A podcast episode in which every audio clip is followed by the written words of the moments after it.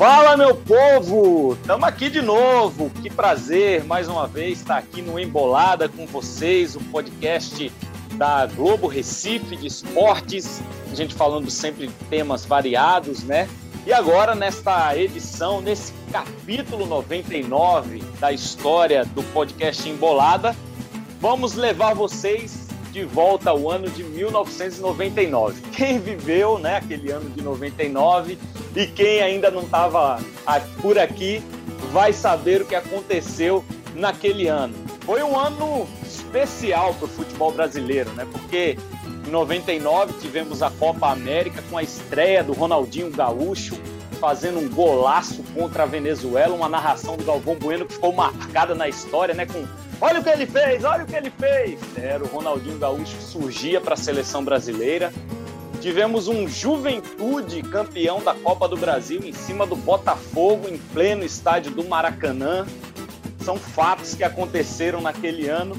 E também tivemos um fato em Pernambuco que está marcado na história do Santa Cruz Futebol Clube. 1999, um ano que o torcedor lembra com muito carinho, um ano que foi muito festejado pela torcida do Santa Cruz.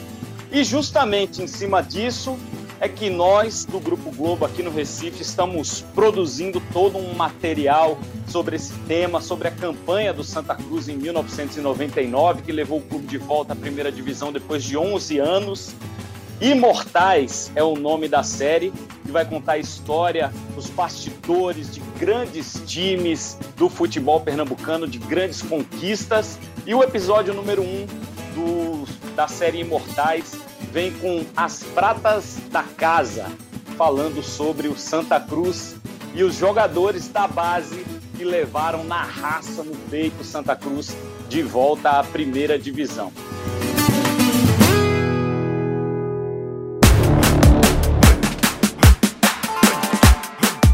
Se o seu time está sem esquema e ainda não venceu, contrato Nereu. A derrota por 3 a 0 para Tunaluso em Belém foi a gota d'água. Jogador com má vontade, é isso? Eu vou te dizer, eu vou ficar calado. O time depende mesmo é da prata da casa. E prata, o time tem de sobra. Agora ele armou o time certo, tem que botar o que é da gente aqui. Vitória, coragem. Da luta, da raça e da coragem, entendeu? Não era todo mundo que tinha coragem de fazer o que eu fiz, não. Batata fez o resto, fez um golaço, fez 2 a 0 É, tem jogador que é marcado com título, né? Eu fui com gol. Eu te amo, Tricolor, te amo, Santa! Quando o jogo acaba, festa em São Paulo, festa no Recife. Uma primeira divisão, segura, tri, tricolor. De ônibus, carro, a pé, todos os caminhos levam ao Arruda. Vocês fiquem sabendo que o Santa Cruz a gente só ganha com sacrifício. Ah, com muita garra, com muita vontade. Isso daí que a Prata da Casa tem que mostrar. Hoje a gente botou o coração na ponta da chuteira e a gente tem que respeitar essa camisa porque acima de tudo a gente tem emoção da Cruz. Time macho, time aguerrido, time humilde, unido. É difícil perder. O bispo disse: Nereu, Chagas, eu falei com Jesus. Quem é para entrar para ganhar? O sonho está realizado. Só o trabalho da gente com garra, com determinação e a Prata da Casa junto com aqueles que querem alguma coisa. Aqui, ó, é Tricolor primeira divisão. Sabia se estava andando, se estava, se estava flutuando, né? Hoje eu me sinto, é o que eles dizem, um verdadeiro tricolor. Eu sou da torcida mesmo. A verdade é essa. Esposas, filhos, filhas. Tem que saber que eu sou do Santa Cruz mesmo.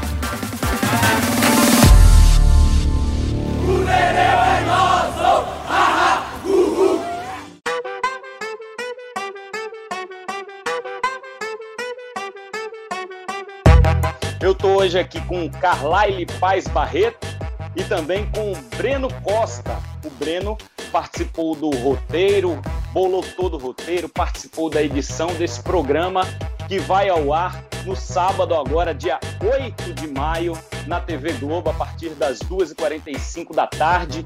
Breno, como foi apurar tudo isso, viver essa história, já que você na época era bem jovem, né? E pôde agora reviver tudo isso, fazendo a pesquisa e fazendo esse conteúdo muito massa para o pessoal. Tudo bem, Breno? Tudo bem, Rodrigo. Fala, Carla, tudo bem? É, bem, Rodrigo, foi foi um prazer muito grande, né? Eu, eu, sou jovem, posso dizer assim, relativamente jovem, só tinha 11 anos naquela campanha do Santa Cruz, mas já acompanhava futebol é, E agora tive essa oportunidade de revisitar os arquivos da Globo, que é um, que é um, um espaço muito rico, onde você encontra um material vasto e, desse, e especificamente desse Santa Cruz de 99, é, a gente tem vídeos assim muito legais que mostram não só a campanha, os gols, é, a reviravolta que foi aquele ano, mas também conta muito bem dos bastidores. A gente vai falar mais para frente do jogo decisivo para o acesso contra o Goiás, vai falar da, da questão da religião que fazia parte daquele grupo, da virada com a entrada de Nereu no time. E para mim foi muito legal assim poder viajar no tempo. Eu sou um cara que gosto muito assim de pesquisar, de, de revisitar, voltar ao passado para entender melhor o que é o clube hoje, né? Ele só, ele só é o que é hoje pela história que ele carrega. E nesse caso do Santa Cruz é um capítulo muito especial esse time de 99. Pois é, e o Carlyle estava começando ali no jornalismo e acompanhou também essa história, né, Carlyle? Tudo bem? É isso, Rodrigo. Tudo bem? Prazer estar aqui com você, com o Breno. Parabéns, Breno, por toda a edição, roteiro, produção. E é muito legal, né? Para quem viveu aquilo na época. Depois parece como o futebol é muito dinâmico e intenso, a gente não tem muito tempo de relembrar o passado. Né? Quando a Globo nos presenteia com isso, com essa super série, também vão ter grandes episódios com esporte náutico. E quando essa, essa, esse primeiro programa é sobre esse acesso do Santa Cruz, é muito legal voltar ao passado. Quem não teve a oportunidade de ver depois de tanto tempo, né? Mais de 20 anos. Mas foi muito legal e foi muito bem feito. Vale a pena ver. Pois é, vale a pena acompanhar no sábado na TV Globo esse primeiro episódio do da série Imortais, As Pratas da Casa. Bom, para a gente contextualizar, eu queria primeiro voltar um pouquinho, né? A gente está falando de 99, mas acho que a gente precisa contextualizar o que aconteceu no Santa Cruz de 1998. Foi um time que foi muito mal, né? O Santa Cruz no Campeonato Pernambucano. No primeiro turno foi quarto colocado, no segundo turno terceiro colocado, no terceiro turno quinto colocado, né? Era um campeonato disputado em turnos, uma fórmula diferente né, do que é, a gente vê hoje em dia. O Santa Cruz foi apenas o quarto colocado geral no campeonato estadual. E no brasileiro, quase foi rebaixado para a terceira divisão.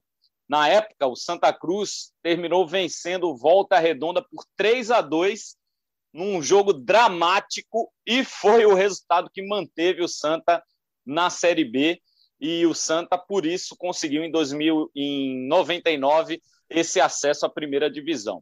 Depois disso, o presidente era o Edelson Barbosa, em 98, e em 99 assume o clube Jonas Alvarenga, empresário que chegou, assumiu o clube, já mexeu com o torcedor, fazendo uma campanha para sócios, falando que o Santa era o Barcelona do Nordeste, queria 50 mil sócios, conseguiu 27 mil sócios de todo o estado, mandando gente para todo canto para fazer novos sócios para o Santa Cruz.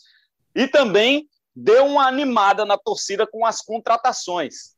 Ele não teve pena, não, botou para quebrar mesmo, contratou Mancuso, um volante que tinha passado no Palmeiras. Né? O torcedor do Santa lembra muito bem do Mancuso, seleção da Argentina, o Almandóis, outro argentino, zagueiro, Paulinho McLaren, que já tinha uma história no futebol brasileiro, né? especialmente no Santos, no Inter, no Atlético Mineiro, Camanducaia, também jogador muito conhecido do Santos, o Martelotti continuou como goleiro do Santos, então era um time que se esperava muito, mas não foi bem, né, Carlyle? É um time que foi montado cheio de medalhões, mas que não correspondeu à altura, e a gente já viu isso no Campeonato Pernambucano, né?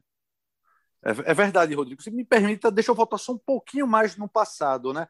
Rapidamente, um resumo. O Santa Cruz estava saindo da era Parmalat, mas era uma, uma era diferentemente do que foi no Palmeiras. O que, o que era essa era Parmalat? Era multinacional que já não existe mais, que entrou no futebol do Palmeiras 92 e aí conseguiu fazer grandes equipes, 93, 94, mas no processo diferente, era um processo de cogestão. O Palmeiras pegou Zé Carlos Brunoro, que era já tinha sido técnico de, de, de vôlei, foi técnico de seleção brasileira, e ele colocou como ele um gestor. E essa cogestão fez o Palmeiras armar super times. Quem não se lembra daquela equipe de 96 com Rivaldo, Edmundo, Zinho, César Sampaio, e o time, além do título brasileiro, o time chegou na campeão da Libertadores na final do Mundial em 99. A Parmalat também fez é, um processo semelhante, mas com muito menos recursos com a, o Juventude. Uh, Rodrigo já tinha lembrado que no 99 Juventude foi campeão da Copa do Brasil, né, naquele ano. E algumas outras equipes, ela chegou também com, com essa participação. Penarol, Boca Juniors, chegou no Santa Cruz um pouquinho antes. E todo mundo pensou que seria cogestão, que a Parmalat iria trazer grandes ídolos, e não foi bem assim. Foi apenas patrocínio pontual de camisa, ajudou um pouco, mas o Santa Cruz, se pegar os anos anteriores, 96, 97, Santa Cruz era a base da casa. Naquele período, Santa Cruz, nos, ah, nos anos 90, Santa Cruz dominava uh, o Sub-20, por exemplo, antes chamado de, de, de Campeonato Pernambucano de Juniores. E foi com essa base que ele chegou a 99. Mas 90, 97 e 98 o esporte decidiu o Campeonato Pernambucano com Porto de Caruaru.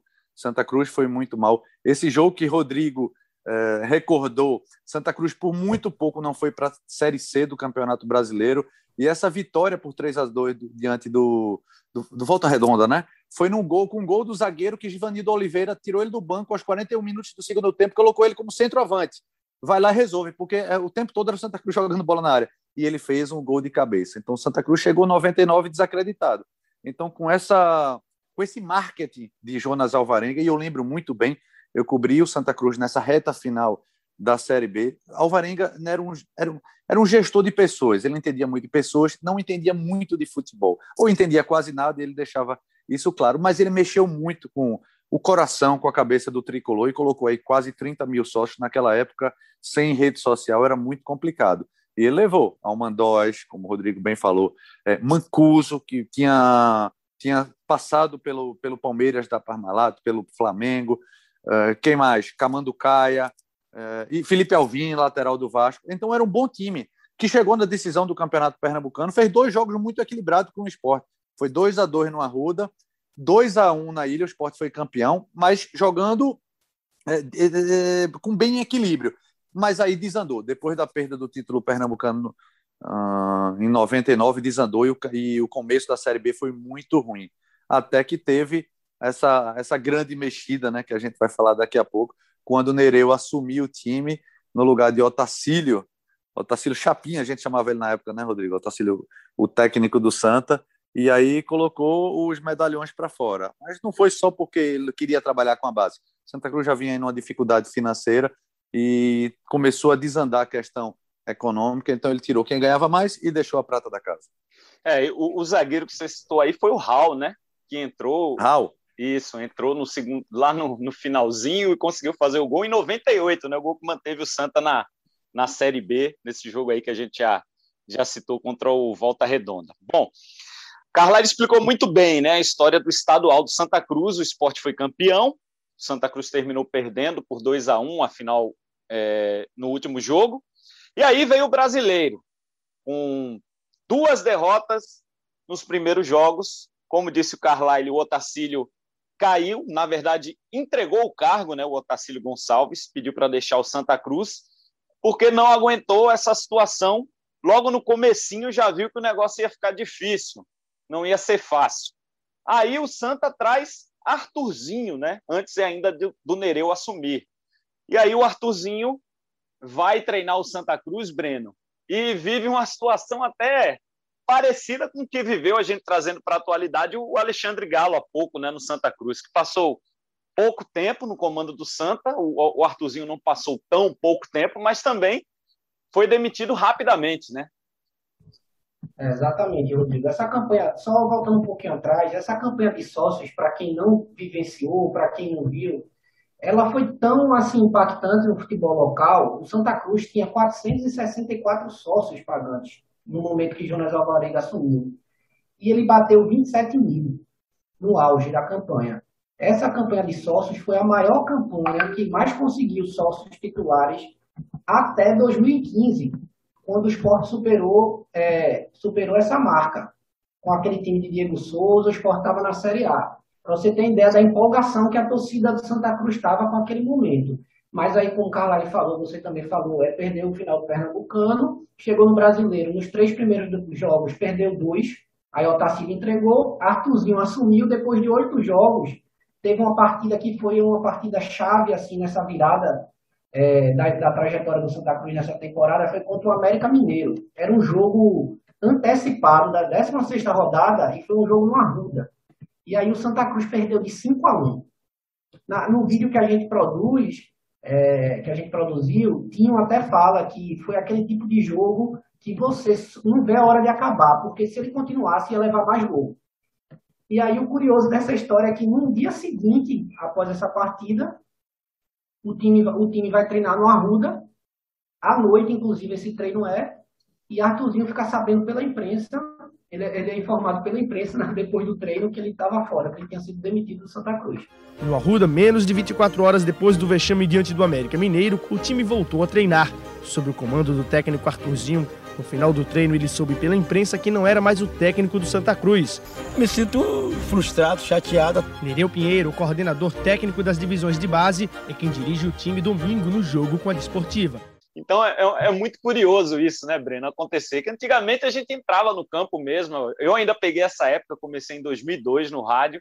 A gente entrava no campo, fazia as entrevistas lá. Não tinha muita, não é como hoje, era muito diferente do que é hoje. Exatamente. Né? Nesse material a gente vai ver uma relação totalmente diferente. Assim, a gente que trabalha com futebol, é, hoje você tem várias barreiras até acessar o jogador, e naquela época totalmente diferente. São várias entrevistas com o Nereu na beira do campo, enquanto o time está treinando, inclusive. Tem entrevistas com jogadores no banco de reservas. Antigamente era mais assim, você chegava com um jogador e perguntava, você aceita falar? O jogador não queria, não queria, e aí você gravava. Hoje em dia, não. Hoje em dia é todo um processo. O futebol se tornou muito mais midiático, né? atrai muito mais dinheiro, é... e está muito mais organizado também. E aí a gente vê essa, essa diferença grande. E graças a essa proximidade que a gente tinha na época, em 99, é que a gente consegue contar essa história de uma maneira diferente, porque ali você consegue ver os bastidores, tem imagem do vestiário, você tem acesso aos jogadores com maior facilidade, você é, tem matérias que você vai gravar na casa do jogador, e hoje não é assim tão, tão simples você conseguir esse tipo de reportagem. É, são realmente imagens muito bacanas, viu? Imagens muito legais aí que você vai acompanhar nessa série que está começando no próximo sábado. As Pratas da Casa é o primeiro Ô, Rodrigo. do Imortais. Oi, Carlyle. E, e, essa proximidade que Breno relembra é muito curioso, né? Uh, eu comecei a, a, cobrir clube na década de 90, né? E no final uh, da, da, Série B, eu comecei a cobrir o Santa Cruz. E aí me dei muito bem com o gerente de futebol na época, que era Joel Zanata, que era do Bahia, tinha sido jogador também, então ajudou muito também nessa reconstrução e nessa fase final do campeonato. E aí, depois de cobrir algumas partidas, ele falou: oh, você é pé quente, viu? Você tem acesso aqui. E na reta final, que a gente vai chegar lá, eu, eu consegui carona no ônibus do, do Santa Cruz, então é, é, seria impossível nos dias de hoje. Então eu ia dentro do ônibus pós-jogo, né, para voltar para hotel. Comemoração do Santa Cruz também estava de carona no ônibus, estava hospedado no mesmo hotel. Então daqui a pouco eu conto aí algumas dessas conversas de bastidores que o passado permitia, né? E hoje não permite mais. É, são, são conversas que realmente marcam, né? Porque era um tempo de muita liberdade, né? De você poder fazer o trabalho muito próximo realmente de dos clubes, né? Muito dentro mesmo dos clubes e saber de coisas impressionantes assim. A gente tinha a, a entrevista a, muita, a, muitas coisas. Oi, Carla. A entrevista era dentro do, do, do vestiário, logo após o jogo, os jogadores tomando banho. Então, às vezes, não respeitava nesse esse direito do jogador, ele tomando banho e o microfone lá e ele falando.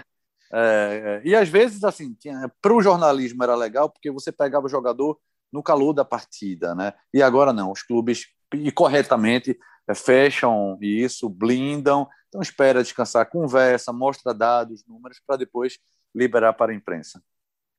Bom, depois dessa saída do Arthurzinho, né, como o Breno destacou aí, apenas oito jogos, chega Nereu Pinheiro como técnico interino. Nereu era coordenador técnico da base do Santa Cruz, então conhecia a base muito bem, né? E o Nereu foi um cara que revelou muitos talentos do futebol, muitos jogadores, muitos ídolos, não apenas do Santa, do esporte também, foram revelados por Nereu Pinheiro. E aí o Nereu chega para assumir esse cargo como interino. E aí vem um jogo contra a Tunaluso, o Santa leva 3 a 0 lá no Pará e o Nereu entrega o cargo. Como é que era o clima nesse momento no, no Santa Cruz? Ele entrega o cargo, mas depois o presidente vai atrás, o Jonas Alvarenga, e ele coloca uma imposição. Ó, eu fico, mas só se não tiver nenhum medalhão. Estou liberado para fazer a limpeza e o Nereu limpa o grupo totalmente, Carlyle. É verdade. Não é que os medalhões vinham é, fazendo corpo mole, não. No, começo do ano é, jogaram bem, chamaram o torcedor. O, o, Arruda recebia aí milhares e milhares de, de torcedores. É, é, aquele campeonato com casa cheia. Mas depois da perda do Pernambucano foram caindo, foi caindo, e aí eles descobriram as belezas, os encantos da capital pernambucana. Né? Lembro, Mancuso era um, era um jogador muito atencioso. Lembro de ter, ter ido entrevistá-lo lá onde ele morava, não existe mais. Era, era um hotel na, ali em na orla de, de Piedade, recebia muito bem, mas muita gente, o time Santa Cruz assim, tinha muito prata da casa, que não jogava muito, mas tinham alguns medalhões. Então, os medalhões, quando começaram a, a cair de produção, e aí não segurou mais. Otacílio não deu, não deu resultado, Artuzinho não deu resultado, e Nereu via também que não ia dar resultado. E como ele gostava muito de revelar, de trabalhar com a base, ele era coordenador da base, é, repito, Santa Cruz tinha sido campeão nos últimos nos cinco anos anteriores, eh, se eu não me engano, tinha sido campeão quatro vezes do sub-20. Então, Nereu já conhecia muito desses jogadores. E aí ele teve a reunião com o próprio Zanata e também com, com o presente Jonas Alvarenga e ficou decidido: ó, afasta, que não vai dar jeito. Se você jogar, continuar com esses jogadores, eles não querem mais nada. Em outras palavras, claro, mas aí aceitaram. E foi uma mudança da água para o vinho ou literalmente do vinho para a água. É, isso passa também, como você falou, pela questão financeira, né? Nereu queria uma coisa que o presidente, de repente, já estava até pensando, né? Ó, não estou conseguindo pagar, não estou conseguindo chegar junto, então vamos resolver dessa forma mesmo, né? Exato, exato. O Santa Cruz já, já não era mais era Parmalat, era outro patrocinador, que nem existe mais, né? Companhia telefônica. Uh, e, e, aí não não estava conseguindo pagar. E você sabe, medalhão, ex-seleção, tem alguns jogadores com passagem pela seleção brasileira, sem receber em dia, então era uma, uma conta que não fechava. Então colocou a garotada e realmente deu ânimo novo. É, Ô, Breno, e aí o, o, o Santa Cruz chega com uma formação totalmente diferente, né? Praticamente que de experiente ficaram ali três, né, quatro jogadores, né, o Nilson, é, o Tinho, né, o Valdomiro, acho que esses três aí. E o time é. chega numa situação muito difícil na primeira fase para tentar uma classificação, né? É verdade. Quando, só para situar o ouvinte, essa Série B era muito diferente da, da que a gente está acostumado a ver agora, do ponto de corrida. Né? Na, naquela ocasião eram 22 clubes e seis caíam, seis eram rebaixados e os oito primeiros se classificavam para fazer um mata-mata. O Santa Cruz, quando o Nereu assumiu, ele assumiu no jogo contra a Desportiva de maneira interina ainda, e esse jogo foi válido pela 13 terceira rodada. Aí Nereu ganhou esse jogo, mas depois, no terceiro jogo dele, foi essa partida contra o Tunaluso, que o Santa perdeu de 3 a 0, e, e segundo os depoimentos que eu colhi, foi mais um, um, jogo bem aquele estilo do América Mineiro, que você estava torcendo para acabar, porque se continuasse ia continuar levando gol e não sabia até quando ia o placar. E na volta dessa viagem, lá, na verdade, lá em Belém do Pará já, o Nereu já deixa claro que não quer continuar se for para ficar assim. E, inclusive, na, na nossa reportagem da, do jogo, é Cláudia Prozini, que hoje ainda continua na nossa equipe como editora, é, ela pergunta para Nereu: Nereu, tem jogador fazendo o corpo mole? Aí Nereu dá uma pausa, aí ele fala: Olha, eu vou te dizer. Aí ele para de novo e depois diz: Eu vou ficar calado. Aí não diz nada. Mas não precisou dizer nada para a gente entender, né? A derrota por 3 a 0 para Tunaluso em Belém foi a gota d'água. Irritado com a apatia do time, o técnico interino Nereu Pinheiro resolveu entregar o cargo. Jogador com uma vontade, é isso? Eu vou te dizer, eu vou ficar calado. E aí, no caminho de Recife pra, de Belém para Recife, quando chega aqui, Nereu toma essa decisão, Charles também conta, que, que, que, conversou com ele no aeroporto antes de cada um ir para sua casa e disse assim, não entregue Nereu. Leve, aí ele disse, mas se eu não empregar, eu tenho que afastar pelo menos 11 jogadores. Aí foi quando ele chega para Jonas e eles resolvem fazer isso. Aí começa a matéria do dia seguinte, depois desse jogo, alguns dias depois, é a saída de Mancuso e a confirmação de Nereu como treinador efetivo do grupo. Nesse momento também, como vocês ressaltaram, o Santa Cruz também já tinha dificuldade financeira. Não era um clube que estava pagando nem dia, nem os jogadores e nem os funcionários. Não é que o Santa Cruz estava rico e pôde contratar todas aquelas estrelas. O time não, não tinha essa folga no caixa.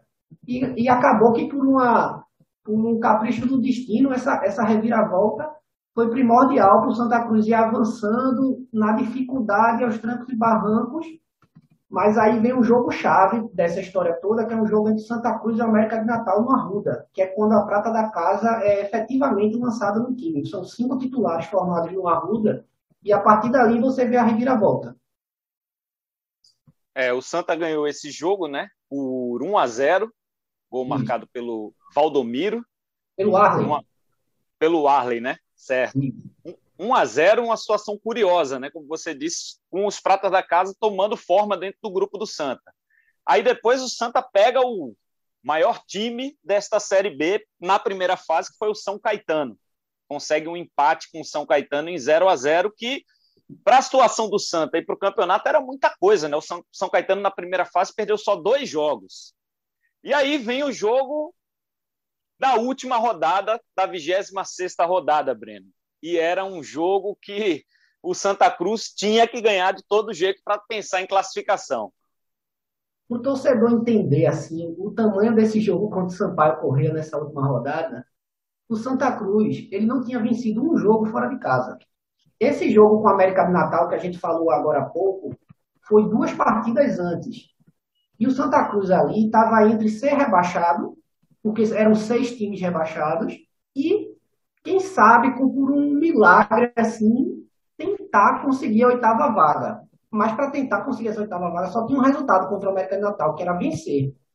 Aí o Santa Cruz vence o América de Natal, acaba rebaixando o América de Natal nesse jogo e ganha um fôlego. Chega na última rodada precisando de uma combinação de resultados para acontecer. Essa combinação acontece e o Santa Cruz consegue o que não tinha conseguido até então, vencer fora de casa, numa partidaça assim de Nilson. Ele faz defesas assim absurdas nesse jogo. A gente mostra também algumas dessas defesas. E também tem o famoso gol, o gol de batata, né, que acaba selando assim esse, esse milagre e é onde o Santa Cruz de fato começa a sentir que pode conseguir o acesso. Foi uma roubada de bola da gente que deu errado para Toninho. Toninho foi na frente do zagueiro, só tinha ele. Eu peguei, corri, né? Saí praticamente no meio de campo com a bola, né? Aí, graças a Deus, eu tive a frieza de sair o goleiro, eu driblei o goleiro. Toninho ainda pediu do outro lado da bola, mas eu fiquei com medo, deu bandeirinha da impedimento. Aí eu fiz o cara que errado, o goleiro veio, saiu nos meus pés, eu tirei dele, toquei pela rede e graças a Deus. É, tem jogador que é marcado com título, né? Eu fui com gol. Batata fez o resto fez um golaço, fez 2 a 0. O Sampaio Correia ainda diminuiu. Romero de pênalti fez 2 a 1, mas já era muito tarde. O Santa agora está entre os oito.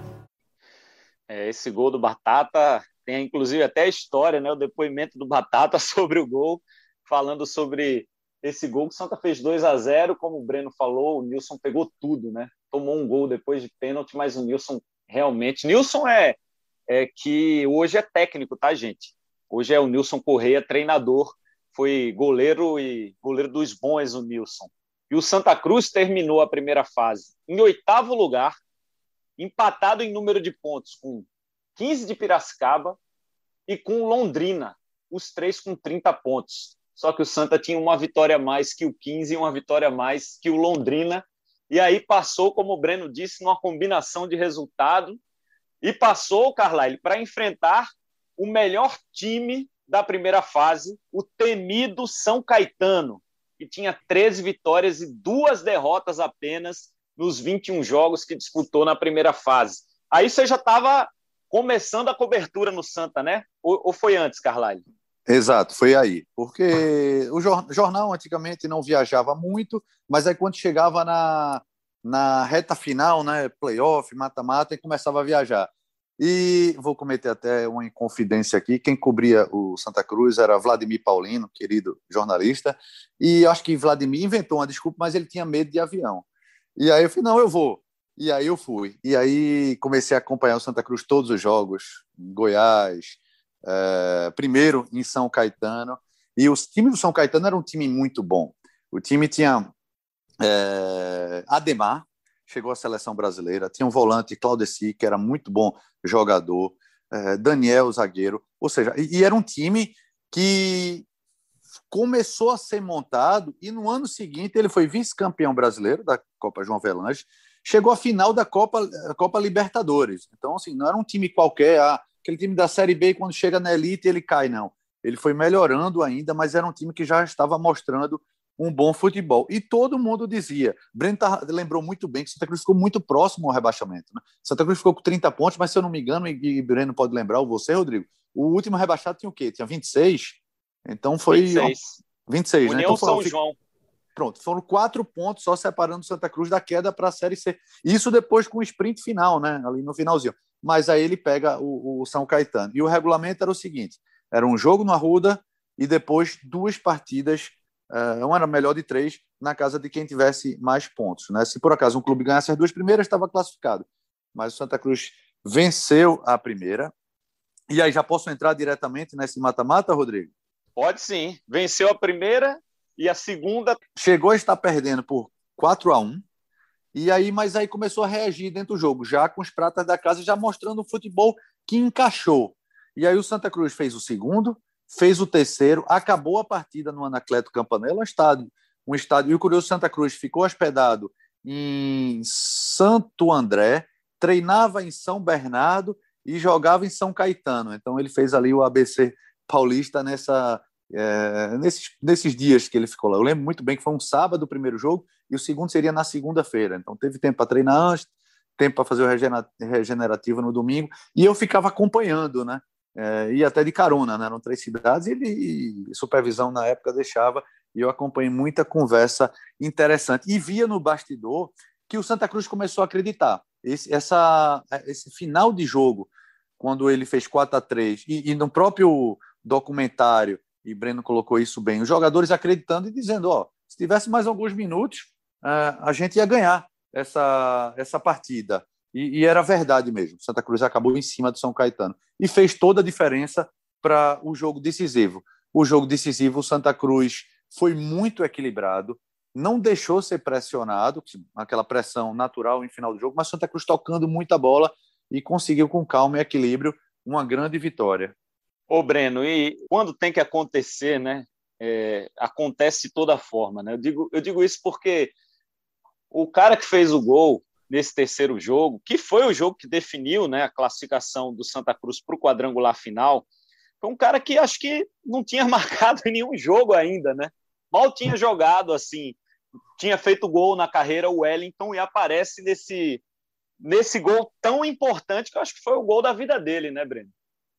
Eu também. É difícil ele encontrar um gol assim na, na carreira dele com um peso maior. E, e você vê que nessa trajetória é, você vê que ela fica, passa a ser marcada pela, pelas pratas da casa de fato. Como você falou um pouco antes, tinha alguns jogadores é, experientes, o Tinho, Nilson, Valdomiro, Márcio Alan, eram jogadores com um pouco mais de rodagem, mas nos momentos chaves assim, você vê a, que você viu que a prata da casa estava decidindo. E esse gol de Wellington foi um gol assim marcante e foi uma vitória gigante do Santa Cruz nessa ocasião. Porque é o seguinte, como São, São Caetano tinha passado em primeiro, é, o São Caetano jogava essa terceira partida por um empate, seguindo o regulamento da época. Então eles já entraram em campo classificado. O Santa Cruz era quem entrava em campo pressionado. Mas aí Nilson fala até dessa partida e ele lembra que se o Santa Cruz conseguisse se portar bem na defesa, o jogo ia ser do Santa Cruz, porque aquele time tinha uma outra característica. Era um time que era muito é, bem preparado fisicamente, corria demais e conseguiu vencer esse jogo por 1 a 0 quando ninguém esperava. O Santa Cruz, de repente, do time que ficou a 4, se classificou. entre os oito, mas estava a quatro pontos da zona de rebaixamento, virou o time que eliminou a equipe que sobrou na competição. O São Caetano tinha se classificado em primeiro com 45 pontos. O São Caetano tinha oito pontos de vantagem para o segundo lugar, que era o Bahia. Assim, o São Caetano estava fácil, nadando de braçada para conseguir o acesso. E aí foi, foi muito, muito improvável. E tem uma passagem muito legal no vídeo que a gente resgata. Esse jogo, o terceiro jogo do 1x0, o gol de Wellington, foi acompanhado pela torcida na porta do Arruda. Só que não tinha jogo transmitido pela televisão. Os torcedores se juntaram para acompanhar pelo rádio. Arley cobra a falta. No rebote, o lateral Wellington domina a bola e chuta no canto direito do goleiro Luciano. O Santa faz um gol e a torcida comemora. Mas depois a comemoração dá lugar à ansiedade, o sofrimento. Cada ataque do São Caetano, a torcida parece congelada. Mas a cada minuto que passa, festa. Quando o jogo acaba, festa em São Paulo. Festa no Recife. Delírio tricolor. Uma primeira divisão, segura, tri, tricolor. Eu te amo, tricolor, te amo, Santa! Nós somos o grande tricolor do Arruda. Alguns botaram no som do carro, botaram aquelas caixas maiores, e outros ficavam com o rádio no pé do ouvido mesmo, acompanhando.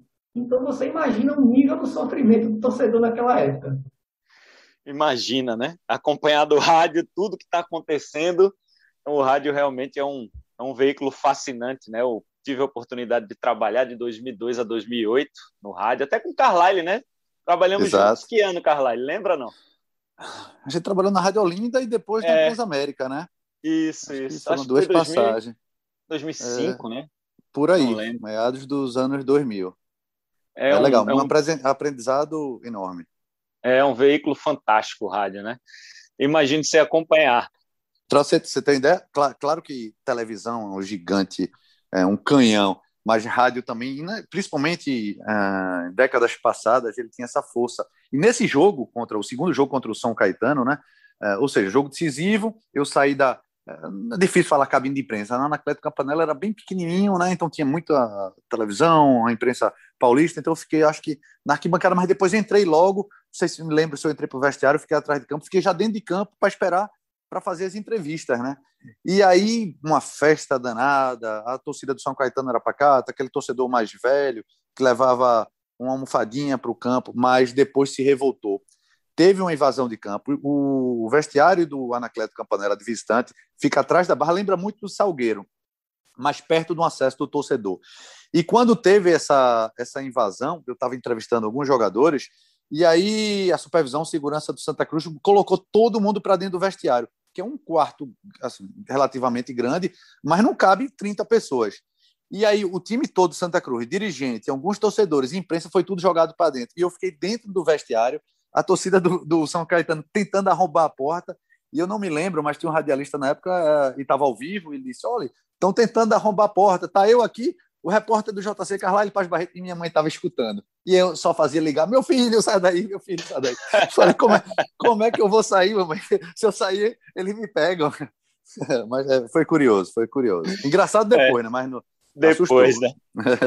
É, essas histórias de bastidores são fantásticas, né? E tem muitas histórias no, no episódio de, do Imortais, As Pratas da Casa, que a gente exibe na Globo no próximo sábado. A gente está conversando com o Breno Costa, Carlyle Paz Barreto, sobre o ano de 99, a reviravolta do Santa Cruz, que conseguiu acesso para a Série A depois de 11 anos. E aí, Breno, depois de eliminar o melhor time da competição, temido por todos os outros, o Santa deixa de ser o azarão e já pega aquela confiança de quem vai para resolver, né? Para chegar nesse quadrangular final. E o Santa chega ao quadrangular com, contra o Goiás, o Vila e o Bahia, os quatro times que estavam no quadrangular, que se classificaram né, para o quadrangular. O Bahia eliminou o Havaí, o Goiás eliminou o Ceará, o Vila Nova eliminou o América Mineiro. Mas aí o Santa já chega com confiança em outra situação, né, Breno? Exatamente. É, é um quadrangular, é, uma competição à parte, né, jogos de ida e volta.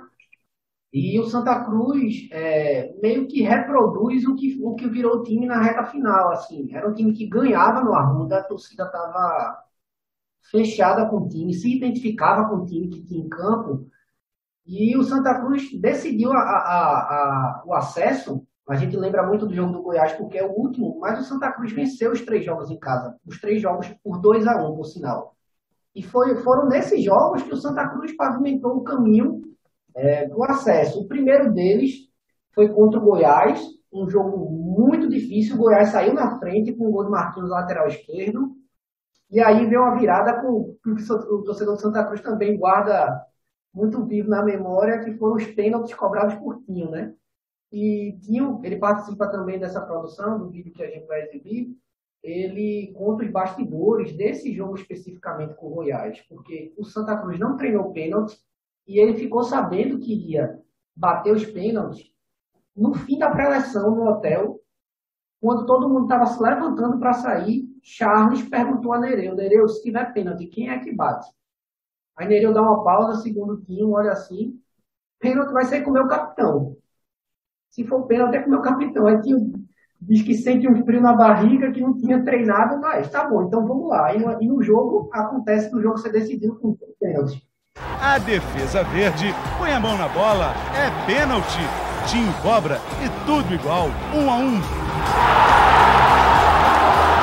Mas não é que de novo a defesa do Goiás tira a bola com a mão na grande área. Isso é pênalti. Tinho bate no mesmo canto, é ali, 2 a 1 um, e vira-vira é, por dois gols de dois gols de pênalti do Tinho, né? O Charles é o Charles Muniz, que era o assistente técnico do Nereu Pinheiro. Agora tem um fato curioso também, que o Carlyle acompanhou essa história na época, que o Santa Cruz levava na comissão técnica dois pastores, né, Carlyle? Sempre era um time que se agarrava muito à fé, que os, participa os pastores participavam das preleções. Como é que foi essa história? Você acompanhou o que ali de bastidores sobre isso? É curioso, né? Hoje o futebol até não, talvez não permita isso tão diretamente como era. Mas o próprio Alvarenga era evangélico, deve ser até, até hoje.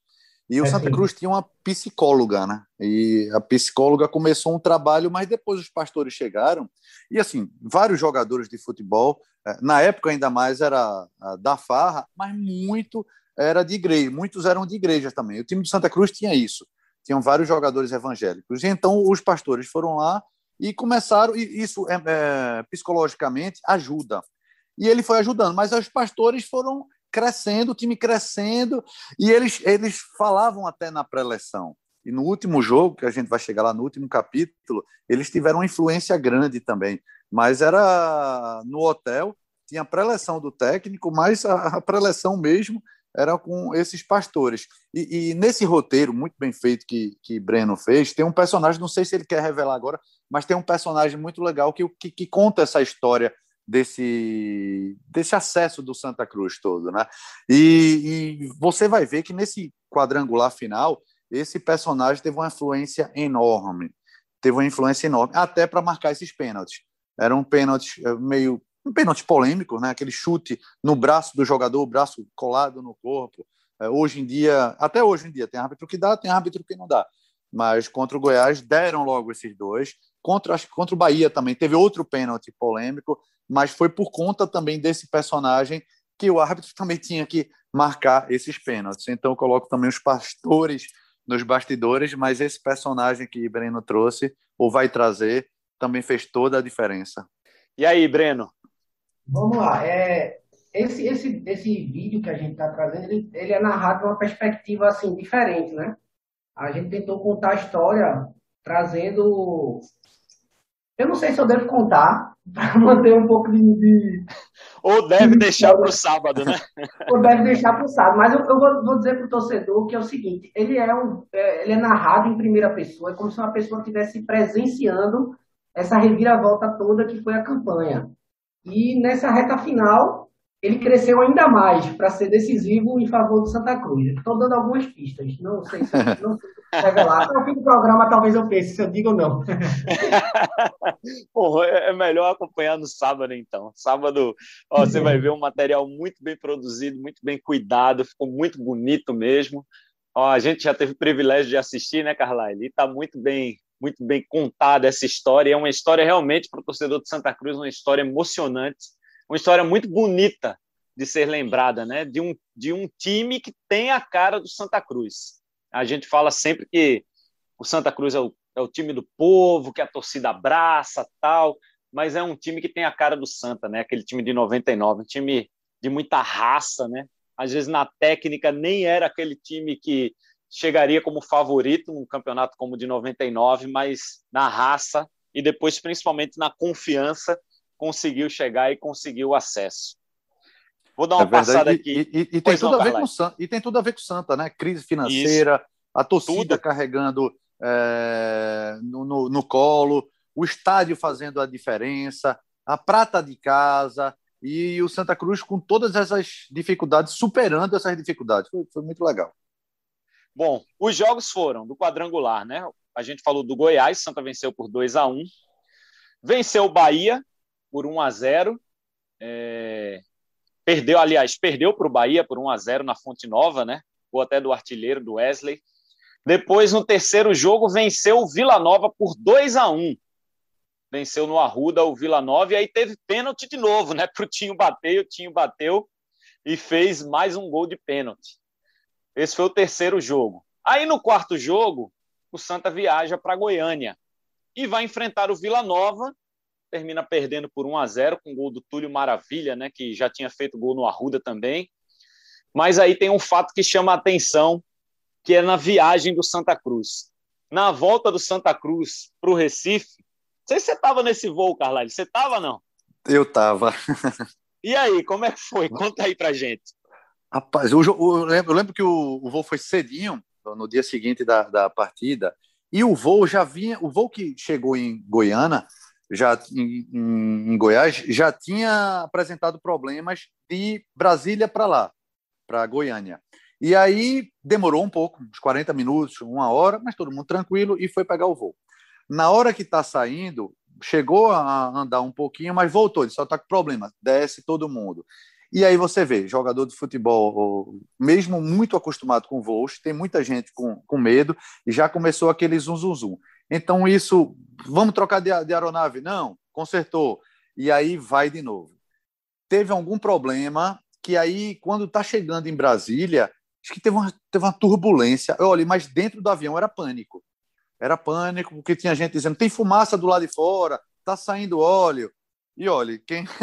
É, é, foi complicado ali. Quando chegou em Brasília, depois de você ter é, não trocar de aeronave, mas chegar a ter descido do, da aeronave, esperado um pouco mais, com muito atraso, indo com essa turbulência diferente. E teve um, um, teve um fato que eu até nem lembrava, e foi revendo o documentário, que aí eu lembrei, ele ficou dando volta para poder gastar combustível, né? Porque isso é uma praxe na aviação quando tiver um voo de emergência ou um voo complicado. Mas o voo foi relativamente tranquilo na aterrissagem, mas quando chegou lá tinha um monte de ambulância, carro de bombeiro, aí foi difícil. E aí é, tem gente que é de ferro, tem gente que não é, não é tanto, e eu sou uma dessas que não é tanto. Quando eu cheguei em Brasília, eu lembro que o voo era da VASP, uma companhia que não existe mais, e já estava muito atrasado. E eu tinha que matar, mandar um material. Né? Na época não tinha, não, não, tinha internet aqui, não, não, era popularizada, e eu tinha que digitar né, no computador, imprimir para mandar por fax.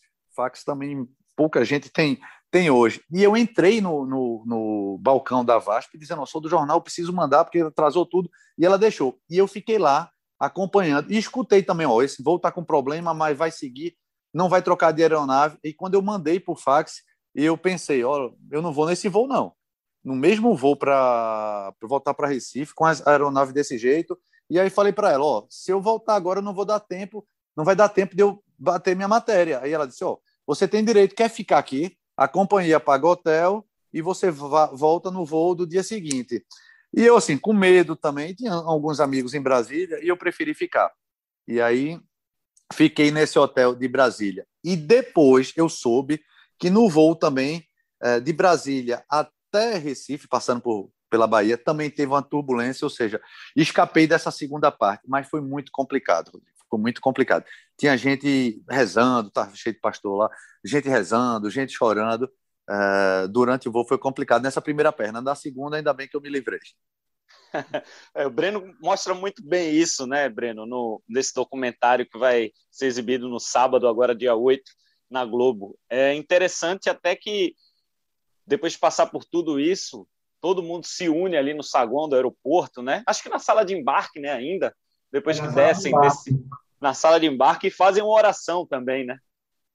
É, os jogadores se reúnem, tem, tem o depoimento do, do, dos atletas lá na época também, todos muito, muito nervosos, assim, você via que eles pensaram que o pior ia acontecer. E Batata até fala assim que ele até hoje ele tem medo de viajar de avião por causa disso, porque foram momentos assim de, de pavor. Todos, todos ficaram muito nervosos. Hoje assim eles contam meio que rindo, mas é, na hora o sofrimento foi grande. É, não é fácil, né? Não é fácil não você encarar problemas no avião. Quem já passou por turbulência aí sabe turbulência já é um aperreio danado, imagine você passar por problema no avião. Vai viajar? Não, não vai que está com problema. Vamos ajustar. Decola, tem problema, desce. É complicado, não é fácil não. Tem que, e o, e, tem que ter muito Santa Cruz controle sabe... emocional. E o Santa Cruz sabia que ia ter que voltar para Goiânia, né? Porque esse foi o jogo contra o Vila Nova e, por... e no final seria Goiás. Exatamente. Quer falar, Breno? nesse para quem está ouvindo ter uma ideia de que, da gravidade desse problema, foi matéria no Jornal Nacional. William Bonner chamando é, a matéria sobre essa situação que o time enfrentou. E o, e o Santa Cruz durou, foram mais de 10 horas a viagem para completar tudo. E quando chega aqui no, no, no Recife, Nereu dá uma entrevista, você vê a cara de alívio assim, dele de estar tá pisando na cidade dele depois de tudo que passou. É, não é fácil não não é fácil de forma alguma. Aí o Santa vence o Bahia, né? Passa pelo Bahia. E aí tem uma, um fato curioso, né, Breno? Nesses gols do Santa Cruz, no segundo gol, na verdade, né? Foi é, marcado pelo, pelo Valdomiro, mas não era ele que ia bater aquela falta, não, né? Exatamente, quem ia bater aquela falta era Tinho. E no momento lá da cobrança, o goleiro do Bahia estava se destacando na partida, e no momento daquela cobrança, Tinho é, Valdomiro chegou para Tinho e, e pediu para bater. Aí eles contam lá é, a conversa do momento lá que Tinho fala brincando para elas, se você não fizer o gol, vou lhe pegar no vestiário. E aí vai, Valdomiro vai bater e um golpe de sorte, o goleiro leva aquele frangaço assim, vai Clássico. tentar encaixar a bola, não segura, a bola entra e o Santa Cruz consegue vencer o Bahia por 2 a 1 que aí esse jogo dá ao Santa Cruz a condição de ir para a última rodada precisando de um empate e elimina o Bahia, que era um, um, um dos principais concorrentes, assim, estava muito próximo ali de Santa Cruz. Santa Cruz passa a ter nove pontos depois dessa vitória e o Bahia ficou com quatro, então já estava eliminado na, na classificação. Foi uma vitória que uma vitória marcante, mais uma vitória marcante dessa, dessa campanha e que dá ao Santa Cruz a condição de chegar na última rodada e, de alguma maneira, vivenciar uma polêmica que a gente vai falar também. Pois é. é a última rodada do quadrangular, como o Breno falou há pouco, né? Che... Os times chegaram assim, ó. O Goiás tinha 10 pontos, o Santa 9 pontos, o Vila 6 pontos e o Bahia 4 pontos. O Goiás já classificado, mas tinha o título aí em disputa, né? E o Santa Cruz, como o Breno disse, precisava só de um empate para se classificar. O Goiás, nesse tempo, era comandado pelo Hélio dos Anjos, né? Que hoje é técnico, agora em 2021, desde o ano passado, né? 2020, assumiu o Náutico, é técnico do Náutico. E aí, Carlyle, você viveu toda, todo esse momento, né? Santa Cruz precisando de um empate para voltar à primeira divisão depois de 11 anos. O Goiás precisando de um empate para garantir um título, né? Ser campeão da Série B. Aí começou todo aquele zoom, zoom, zoom, né? No, no hotel, com dirigentes, com treinadores. E aí, como é que foi essa história, Carlyle? Até porque, é, Rodrigo, além do título, valia o rebaixamento, valia a não classificação do, do arquirrival. Imagina Isso. a rivalidade aqui em Pernambuco, Esporte Náutico e Santa Cruz. Mas se fosse dois clubes, talvez fosse até maior. E em Goiás isso, isso existia, né? antes mesmo do Atlético de Goiás. Então era Vila Nova e, e Goiás. Para se ter uma ideia, ele tinha uma, tinha uma patrocinadora lá que tinha um helicóptero e fazia um voo rasante é, no, no, dia do jogo, que era um helicóptero verde, né? Jogo do Goiás. No jogo do Vila, tinha que ter outro helicóptero com a cor vermelha. Então acontece muito isso no Rio Grande do Sul, né? Mas em Goiânia existia isso também. Então era rivalidade fortíssima. E o Goiás, eu, eu acho até, e aí achômetro mesmo, pelo que eu convivi lá, que mais do que o título, o Goiás queria o não acesso do seu arquirrival. E tudo levou a isso. E eu lembro, eu fiquei no hotel, hotel lá do centro da cidade, um, no mesmo hotel da delegação de Santa Cruz. Então o jogo era o jogo era tarde, à tarde, e do, teve o café da manhã e tinha lá os jogadores tomavam café separadamente, mas os dirigentes sentavam na área é, em comum, né? Então eu lembro que eu fiquei lá perto do lobby do hotel e estava sentado sozinho com alguns membros da imprensa. E depois todo mundo saiu para ir para mais cedo para o estádio e eu fiquei lá no sofazinho é, sentado lá lendo os jornais da, da cidade. E aí sentou do, no, na mesa do meu lado o presidente da Federação Pernambucana, Carlos Alberto Oliveira, já falecido. Eu não me lembro se era um vice-presidente da Federação Goiana ou um representante da Federação Goiana. Tinha um empresário de futebol e aí vou falar o nome que eu já conversei com ele depois disso, Gilson Marques, que é pernambucano e era empresário de, de Hélio dos Anjos, e aí tinha muito telefonema naquela hora, naquela hora. E aí eu lembro muito de ter ouvido essa, essa conversa mesmo, disse, olha, o empate é bom para todo mundo, vamos conversar, vamos combinar. E aí tinha, tinha descida de gente do, do, do time descia, depois subia, ia conversar com o jogador. Depois descia, depois subia. Então, assim, é difícil você falar que houve é, esse acerto para o Arrumadinho, e no documentário eles conversam muito e falam sobre, sobre o assunto, mas o que eu posso dizer é que teve muita conversa envolvendo comissão técnica, jogador e dirigente. Se alguma das partes resolveu atender, é, é, é difícil. Mas o que é que aconteceu no jogo? Um chute a gol apenas em 90 minutos, e eu fiquei dentro do campo sentado ao lado do banco de reservas do, do Santa Cruz. Então ninguém queria atacar, era um toque de bola de um lado para o outro, não tinha marcação pressão, era um time marcando no seu campo de defesa e o outro tocando bola, né? torcida começou a vaiar, mas depois começou a aplaudir, que viu que o resultado 0 a 0 era bom para todo mundo. Mas teve um lance curioso, teve um jogador que aí corria para um lado, corria para o outro. Era uruguaio, o Milá, que jogou Milá. também no Náutico né, e faleceu num acidente é, de carro alguns anos depois. E ele pedia a bola o tempo todo. E, e, e, eu via alguém do banco de reserva dizendo: vira o jogo, quando ele corria para a direita, vira o jogo, vira o jogo. Mas teve um cruzamento na área que ele cabeceou e por muito pouco não sai o gol do Santa Cruz. Seria o gol do título, além da classificação, mas eu lembro muito bem Hélio dos Anjos ter olhado para cima, abrir os braços assim, e não deu cinco minutos, Milá foi substituído. Pois é, o Nereu tirou logo o Milá para não, não prejudicar ali né, a história toda. O Milá morreu, num, infelizmente, num acidente quando jogava no Brasil de Pelotas, né? O atacante Cláudio Milar, que ficou bem conhecido lá, virou ídolo do, do Pelotas lá. Isso aconteceu lá na estrada, né, em Pelotas, lá no Rio Grande do Sul. Isso é, Breno, é, um, tem... é, um, é um, é um capítulo final, é, é, talvez não tão bonito, mas não apaga a beleza do que foi essa ressurreição do Santa, né? É verdade. Ô, Breno, e, e teve muita curiosidade, né? Carlyle falou o que ele presenciou, o que ele viveu, mas o, o documentário mostra outros detalhes também desses últimos dias aí, até no dia do jogo, né? Depois de, de reuniões, o Tinho, que era o capitão que não aceitava essa história. Conta um pouquinho para a gente. É, a gente aborda basicamente dois episódios é, desse pré-jogo aí que foi bem movimentado. Na matéria da época, é, a matéria é construída do hotel até depois da festa do acesso no Santa Cruz, no vestiário. Mas ali no hotel a gente já via movimentação, o falecido presidente da Federação Pernambucana, Carlos Alberto Oliveira, o presidente do Santa Cruz, diretores da federação, empresários, todos ali pelo hall do, do hotel, aquela movimentação intensa no pré-jogo. E Tinho, ele diz que recebeu a ligação de uma pessoa ligada ao Goiás. Ele não quis dizer quem era essa pessoa, mas ele disse que uma pessoa ligada ao Goiás. é, fez uma ligação sondando é, para saber essa possibilidade do jogo terminar empatado e ficar bom para todo mundo.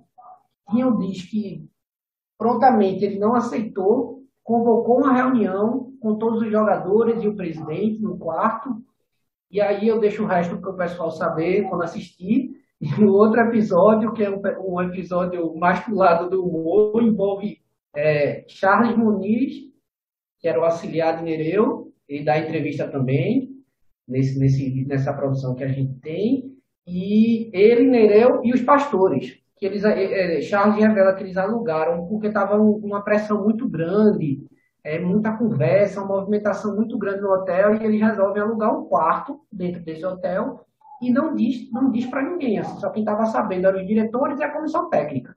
O resto não sabia. E dentro desse quarto acontece um, um, um outro episódio que que é um episódio engraçado, mas também diz, respeito, diz é, fala dessa partida, desse bastidor é, do, do, do, jogo contra o Goiás. E um outro detalhe em relação. E, e per, perdão, viu, Breno? E, e, essa passagem é fantástica. Se o é documentário é, é, é, maravilhoso, essa passagem vale, vale por, por, por ele também.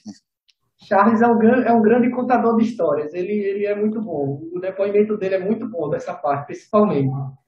E desse jogo específico, a gente tem uma situação muito curiosa aqui. Quem fez essa matéria foi George Guilherme, do Globo Esporte da época. E no intervalo do jogo, ele chega para Tinho e pergunta, direto assim, curto e grosso. Tinho, não tá com cara de arrumadinho esse jogo, não? A pergunta é direta.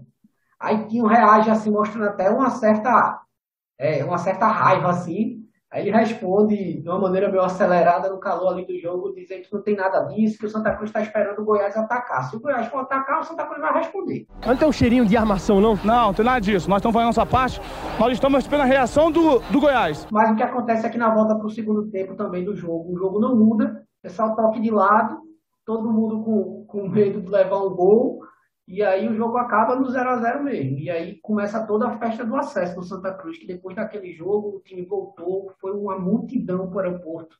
E aí a torcida foi acompanhando o time que estava no carro de bombeiro. A torcida foi andando do aeroporto até a Arruda para terminar, onde toda a festa do torcedor do Santa Cruz termina depois de uma, de uma conquista que é na piscina do clube. Famosa piscina, né, do Arruda, né? Todo é. mundo, quando tem conquista, vai todo mundo tomar banho lá. Parece até a, uma fonte da juventude lá para renovar todo mundo. É, são coisas do Santa Cruz. E no outro jogo, o Bahia venceu o Vila 4 a 2 mas aí, né? Ninguém ia adivinhar que isso ia acontecer, né? Na hora não tem como saber, por isso 0 a 0 como bem disse o Carlyle, muito toquinho de lado, tal, ninguém queria nada com o jogo, com gol, mas 0 a 0 deu título ao Goiás, eliminou o Vila e o Santa voltou à Série A depois de 11 anos, passou 11 anos fora da primeira divisão, Santa Cruz terminou em segundo lugar no quadrangular final da segunda divisão de 1999. Agora, muita gente fala, e eu até concordo, que é um ano que não acabou, né, Breno? Porque ainda tem uma história aí em relação a esse ano. O ano que não acabou, que o Santa Cruz espera terminar em algum momento. Exatamente. Tem um fato aí que é, a gente revela no fim que tem uma relação com todo esse time. E a pandemia, de alguma, de alguma maneira, influenciou diretamente para que essa história ainda não tenha acabado.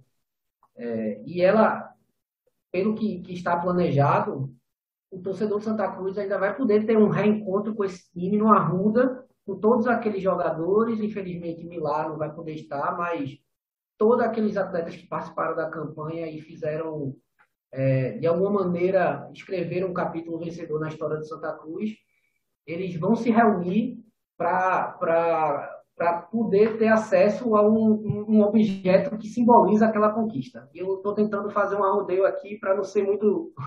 não falar exatamente o que é. Para não estragar a surpresa, né? Exatamente. É, não, estraga, não estraga, não, não estraga, não, tá certo. Ô, Carlyle, agora o Breno, o, o Breno colocou no final, e eu achei muito bacana a homenagem, né? A Nereu Pinheiro. E você acompanhou muito Nereu, né? No esporte, revelou muita gente no esporte, no Santa Cruz também. É uma homenagem mais que justa e merecida, né? Sem dúvida. Nereu foi vice-campeão da Copa do Brasil em 89.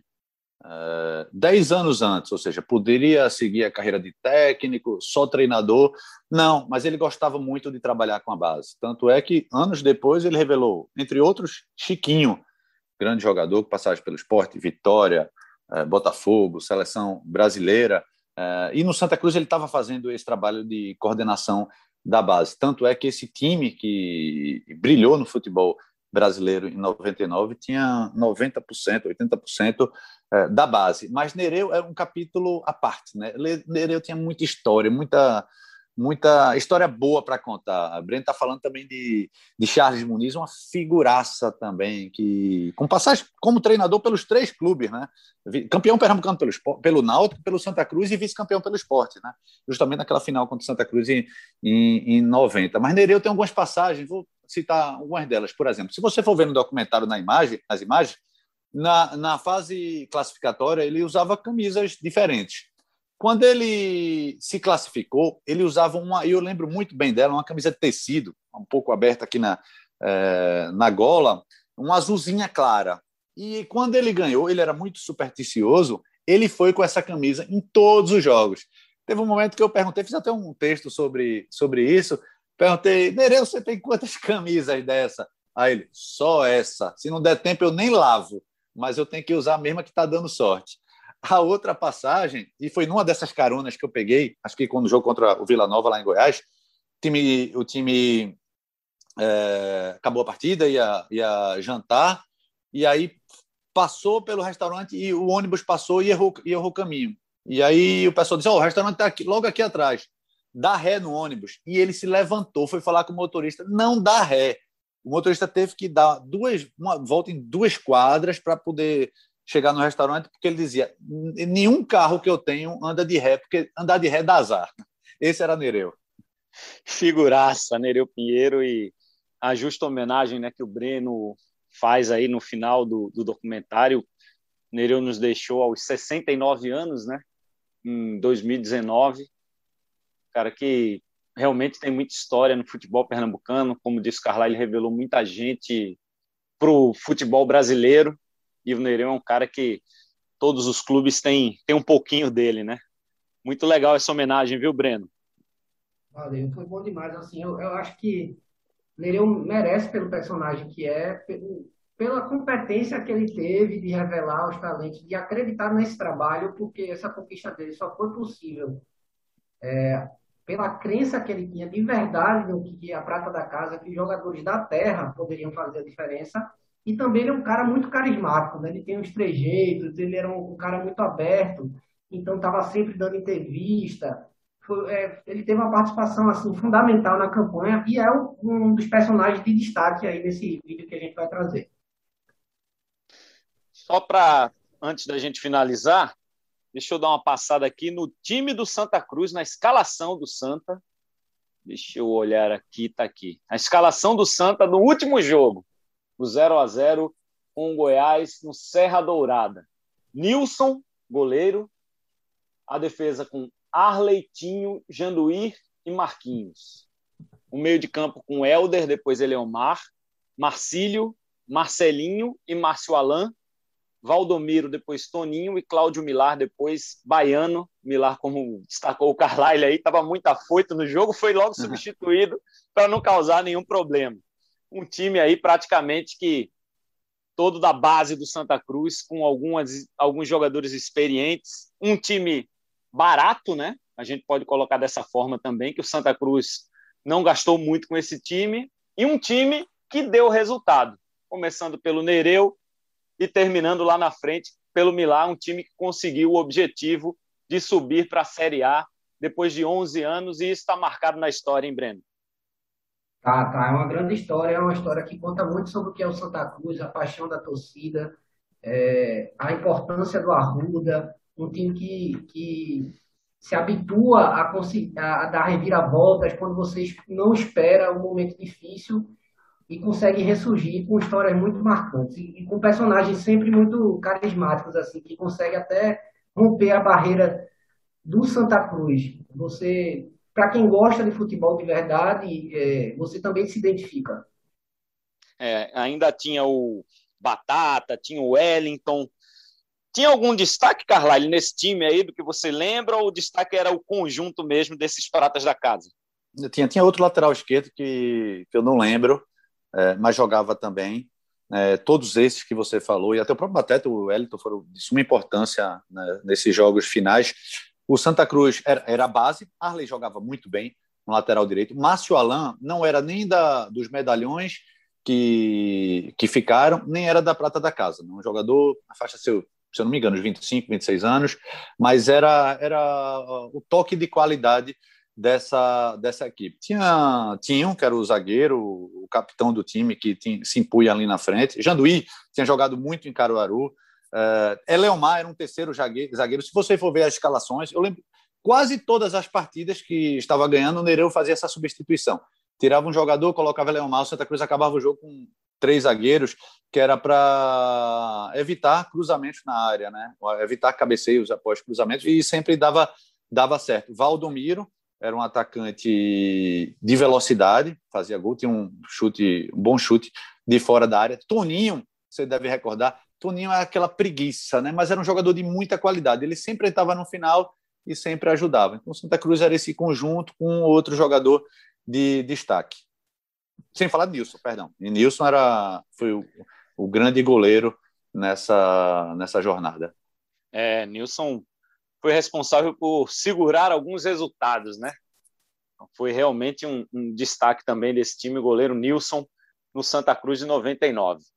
Então, sábado, meu povo, sábado, a gente mostra na TV Globo um documentário super bacana, super legal, sobre o ano de 1999 para o Santa Cruz, o roteiro, edição de Breno Costa. Faz o convite aí, então, Breno, para o pessoal assistir no sábado. Você estava fazendo o convite direitinho, só vou aproveitar o embalo então. Fica o convite aí para todos, um documentário de 35 minutos, é uma oportunidade legal de revisitar esse capítulo da história do Santa Cruz, com depoimentos de bastidores. A gente reconta como foi desde aquele começo, daquela euforia com a chegada de Mancuso, o aeroporto cheio, a, a reviravolta, a entrada de Nereu, é, os bastidores daquela campanha e termina com, com o fato que vai, para quem acompanhou aquela, aquela trajetória, vai ficar feliz e vai querer que, que de fato essa, essa história continue, porque o ano ali de 99 ainda não acabou. Tem uma coisinha ainda, pelo menos, para acontecer no Arruda. E depois tem mais, né, Breno? Depois a gente, é, seguindo essa série, a gente vai trazer mais outros clubes, né? A gente vai falar do esporte do Náutico e também tem um programa especial sobre o Campeonato Brasileiro relacionado aos times locais também. Olha, muita coisa bacana que te espera, hein? Você que está aqui curtindo o Embolada vai se preparando aí, então, no sábado, o primeiro capítulo da série Imortais vai mostrar grandes clubes da história do futebol pernambucano, grandes conquistas né, desses times. Então, as Pratas da Casa, sábado.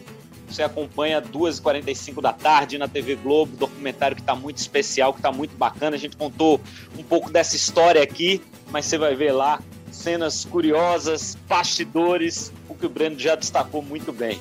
Valeu, Breno, um abraço. Valeu por participar aqui, por trazer para a gente esses detalhes aí. E obrigado também por mostrar isso para a gente na TV, hein? Eu que agradeço, foi um, é um prazer participar aqui com vocês. Sempre que precisar, eu estou de volta. E vamos, vamos, vamos seguir aí, produzindo mais. Né? O futebol da gente é um futebol muito rico de histórias e clubes com tradição muito grande. É isso. Carlyle, um abraço, amigo. Valeu por participar aqui do Embolada. Valeu, Rodrigo. Obrigado pelo convite. Parabéns, Breno. Sempre legal. Para mim foi um prazer. E quanto isso que, que Breno falou é muito rico em memória. É sempre bom a gente trazer essa memória até para a nova geração, né? E é muito legal. Aproveite e acompanhe, que está muito legal. Um abraço a todos. Valeu, meu povo! Edição 99, capítulo 99 do podcast Embolada. O centésimo está chegando aí, todo especial para você acompanhar. Valeu? Edição 99 nos remeteu ao ano de 99, então, por essa conquista do Santa Cruz que voltou à Série A depois de 11 anos, as pratas da casa. Valeu, meu povo, obrigado, até a próxima!